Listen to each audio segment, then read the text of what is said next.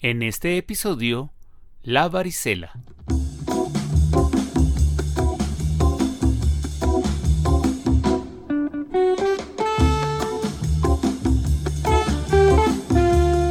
Bienvenidos a Doctor Rafita Radio.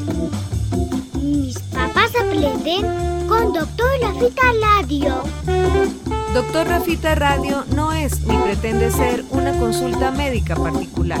Si con base en los argumentos compartidos usted supone una condición médica especial, debe presentarle esta inquietud a su médico. Porque todos entendemos lo que se explica correctamente. Con ustedes, nuestro anfitrión.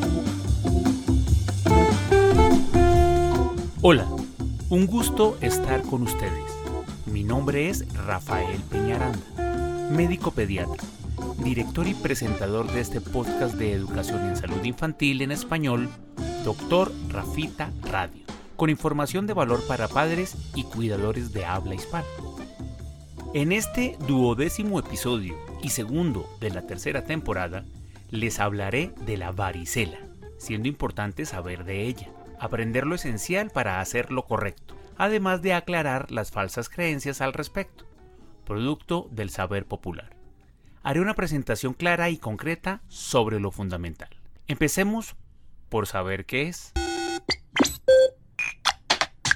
La varicela es una condición eruptiva, o sea, que se manifiesta como un brote, haciendo parte del grupo de las llamadas enfermedades exantemáticas. Es una infección viral con expresión en la piel, muy contagiosa, provocada por el virus de la varicela, denominado varicela zoster, que para conocimiento técnico es el tipo 3 de los virus herpes que se conocen. Fue descrita por primera vez en el siglo XVI, que inicialmente y durante años se entendió equivocadamente como una forma especial de la viruela, que es una enfermedad distinta y ya erradicada en el mundo.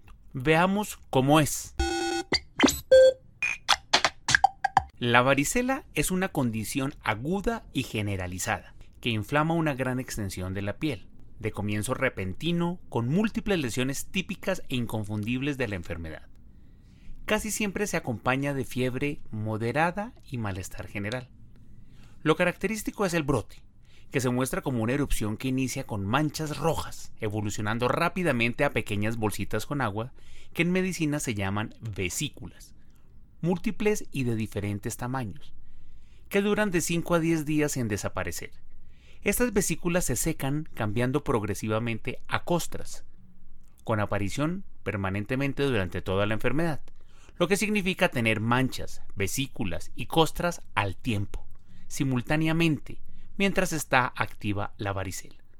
Normalmente aparecen en el pecho y en la espalda, propagándose a las extremidades y a la cara. Todas las áreas de la piel pueden comprometerse, apareciendo brote en el cuero cabelludo, en los párpados, la boca y hasta en los genitales. La varicela termina cuando son solo costras lo que queda. Como es una enfermedad de la piel, solo se expresa en ella, lo que significa que la varicela no brota por dentro. Es imposible que esto pase. Internamente no hay piel y no hay erupción oculta interna. Veamos cómo se transmite. Como se dijo, es muy contagiosa, describiendo incluso infecciones hasta a 50 metros de distancia. El virus de la varicela, en su proceso infeccioso, se transmite directamente de dos formas, como la gripa o resfriado, a través de la respiración, propagándose con los estornudos y la tos. La gente enferma la comparte porque el virus está multiplicándose ahí, en la vía respiratoria. La segunda forma es el contacto directo con la piel enferma y sus vesículas. Tocar al que está brotado. Hay transmisión indirecta cuando se tiene contacto con las superficies contaminadas que la gente enferma toca. Estás escuchando Doctor Rafita Radio. La varicela es contagiosa desde dos días antes del brote y hasta que solo quedan costras, que es cuando termina la enfermedad. Popularmente se cree equivocadamente que la transmisión se da cuando hay solo costras, cuando la piel se descama y el desprendimiento de sus fragmentos es lo que infecta a los demás. Pero como ya saben, esto no es verdad. Cuando se contagia la varicela, su incubación toma de 2 a 3 semanas. ¿Eso qué significa? No se adquiere hoy y se amanece enfermo mañana. Lo que significa es que uno se brota solo hasta 20 días después del contagio, cuando ni se recuerda incluso quién la tenía inicialmente. En relación con el tratamiento. Sobre la varicela es más lo que se debe saber que lo que se puede hacer. Al ser una infección por virus, no tiene tratamiento específico, no se cura con antibióticos. Las medidas generales son lo indicado. Se debe mantener la hidratación, se usa acetaminofén para la fiebre y humectación con cremas. No se recomienda la aspirina por el riesgo de la inflamación del hígado cuando la varicela está activa.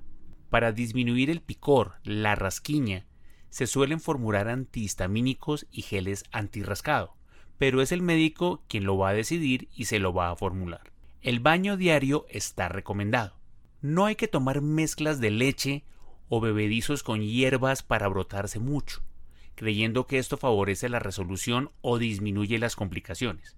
De hecho, mientras menos se brote el paciente, será mejor para su comodidad y los riesgos que trae.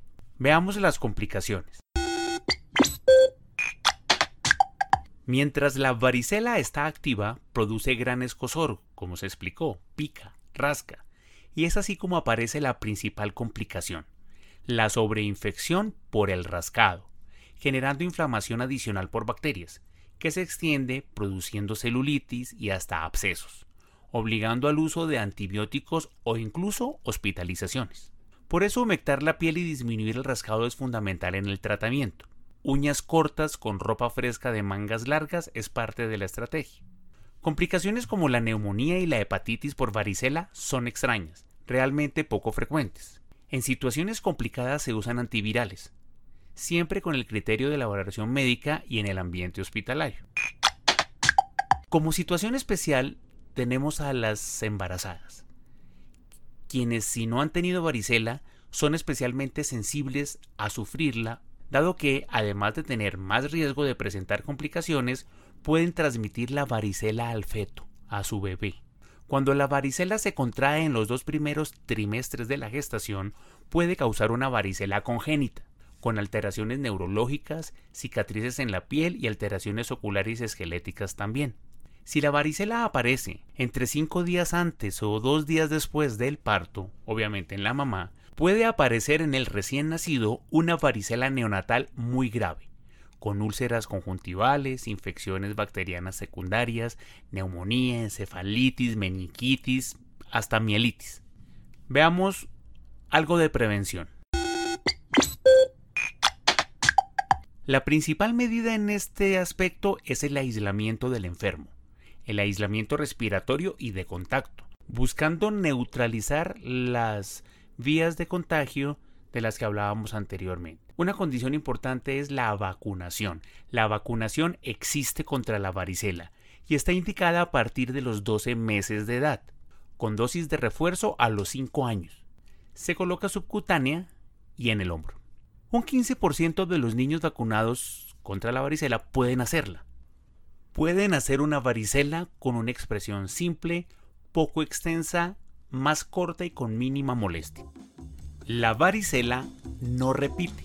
Esto significa que una vez se ha tenido, los que sufren de la enfermedad quedan inmunizados. Hay memoria de defensa y nunca más se vuelve a tener. En el próximo episodio de Doctor Rafita Radio hablaremos de los pies planos y algunas deformidades de los miembros inferiores.